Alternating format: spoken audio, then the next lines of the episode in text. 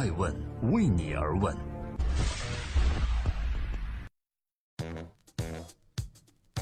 Hello，大家好，今天是二零一七年的十月二日，我是爱成，欢迎聆听守候爱问每日人物，记录时代人物，探索创新创富。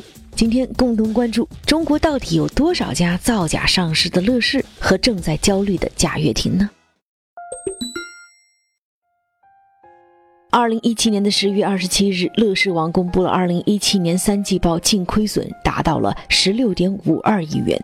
这样的业绩同比下降了百分之四百三十五点零二。消息一出，乐视当年 IPO 造假上市之事也一锤定音了。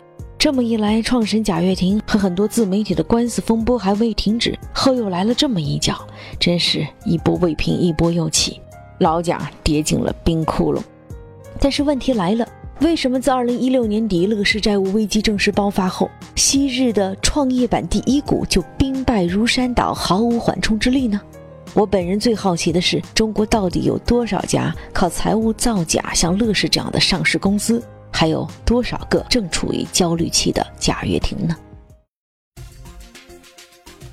正在播出的是每天晚上九点半准时在各大新闻客户端以及爱问微信和官网上线的《爱问每日人物》。今天我们要问问贾跃亭，乐视失败的原罪是什么？有人会说啦，乐视上市时涉及财务造假，这就是原罪啊。可是当时谁又知道呢？上市一定程度上帮助乐视解决了资金困难的问题。很快又有人说乐视的打法不对，所以失败了。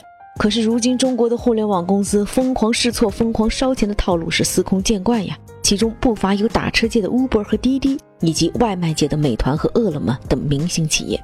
而乐视到底错在哪儿呢？我仔细翻看了一下乐视的历史，从2004年乐视网正式成立到2016年，十二年的时间，乐视的边界从网站到影视到综艺再到娱乐，截止到老贾坚守的最后一个阶段，他又涉及了智能硬件、汽车和 AI。毫无疑问，几乎每年都在疯狂烧钱。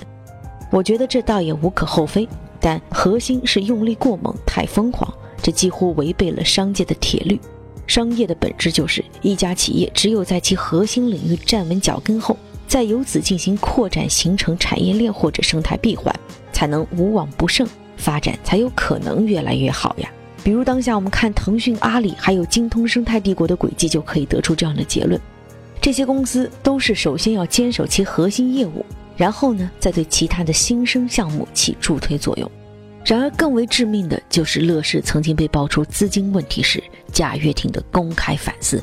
他说，乐视除了钱的问题，也就是资金问题，乐视还有组织危机。以往各个组织是独立奔跑，偏重自身发展，缺乏大局意识，从而造成了我们生态割裂，跨组织之间协同低下。没有形成真正的生态化反，如此一来，往往一家企业资金出现问题时，通常的做法就是拆东墙补西墙，最终一败涂地。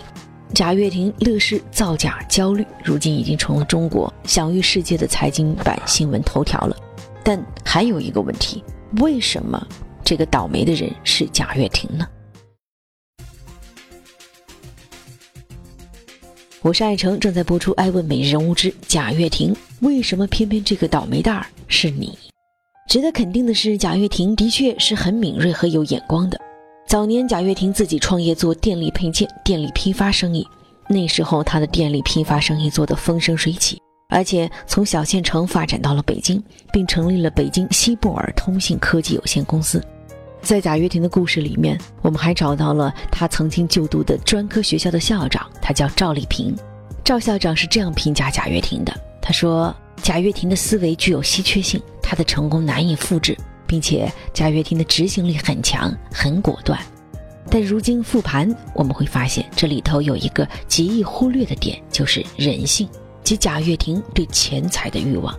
贾跃亭未成名之前，做过学校，做过电脑培训，做过钢材生意和煤炭生意，几乎不设边界。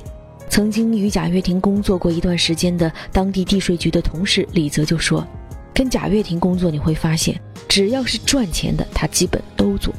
我们也不难发现，这盘乐视大棋的掌舵人贾跃亭，他确实一个很明显的特质，就是对钱极度贪婪。所以今天新闻头条的人物是老贾。早期他名利双收，但是如今却如此收场。那么老贾到底有多有钱呢？二零一四年，贾跃亭就跻身了中国前四百名富豪榜的第七十八名，而且他不断收割钱财红利。到了二零一五年的六月份，贾跃亭完成了首个股票的减持，金额是二十五亿人民币左右。二零一五年十月三十日，贾跃亭第二次减持，涉及金额三十二亿元。二零一七年一月，贾跃亭第三次套现，金额达到了六十点四一亿元。也就是说，贾跃亭个人从上市公司累计套现到今天，已经实现了一百一十七点五亿元。您正在收听的是第六百三十九期《爱问每日人物》，今天我们要共同复盘的是贾跃亭的乐视骗局，以及焦虑的老贾到底还能不能翻身。贾跃亭最喜欢的一句话是：“当一切看起来无可挽回之时。”我会跑去看石匠重复的锤击他面前的岩石一百次，而那块石头连一个裂缝都没有露出来。接下来的第一百零一次锤击之时，此时一分为二。我想不是因为这一次锤击，而是因为你的始终如一。被外界视为贾跃亭最后一根救命稻草的梦想汽车 FF 九幺项目，到底能否锤出一个裂缝，让贾跃亭重生呢？谁也不知道。如今还逃离在海外的贾跃亭，通过各种消息向公众传递，FF 九幺是他正在做的一款颠覆新物种的产品。他想用先进的设定和参数，把一辆未来电动车该有的特性都包围了。我还仔细研究了一下这个 FF 九幺，上面写着一百三十 kWh 的电池组容量，以及七百公里的续航，两点三九秒百公里加速等等。那么，梦想汽车 FF 九幺是贾跃亭焦虑的解药吗？于是，我们也调查了一些汽车行业的业内人士，他们说，FF 九幺不过是标准的提升吧，还达不到贾跃亭说的技术的颠覆，而且画大饼的路数很明显，风险比较高。但艾文美人物想说的是，不管是不是画大饼，其最基本的条件是融到资金。截止到二零一七年九月份，贾跃亭还在香港和投资人谈汽车融资项目的事情。按照原本计划，应该是今年八月就收到投资人的钱了。但二零一七年十月，媒体爆出贾跃亭的汽车工厂相当于一个影子公司，什么也没有。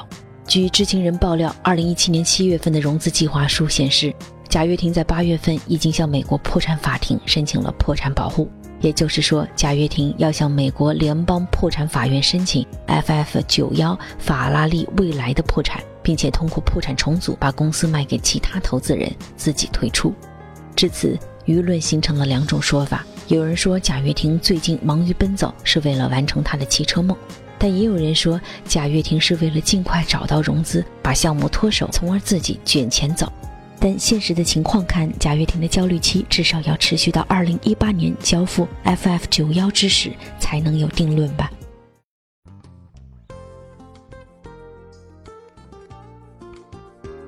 在今天爱问美人物的最后，感谢各位的聆听和陪伴，我是爱成。我们想说，面对贾跃亭，我们不禁思考：中国到底有多少家造假上市的乐视公司和焦虑的贾跃亭呢？我想，企业亏损不一定是会破产。